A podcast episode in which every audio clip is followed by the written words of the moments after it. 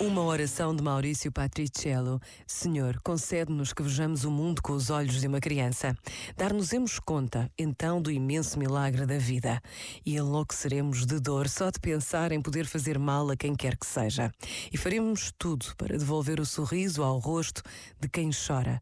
E sentiremos a necessidade e a alegria de dialogar com os irmãos, de nos pormos à escuta das suas histórias. E tornarmos-nos amigos, dando e pedindo ajuda quando os dias se tornam tornam pesados. Este momento está disponível em podcast no site e na app da RGP.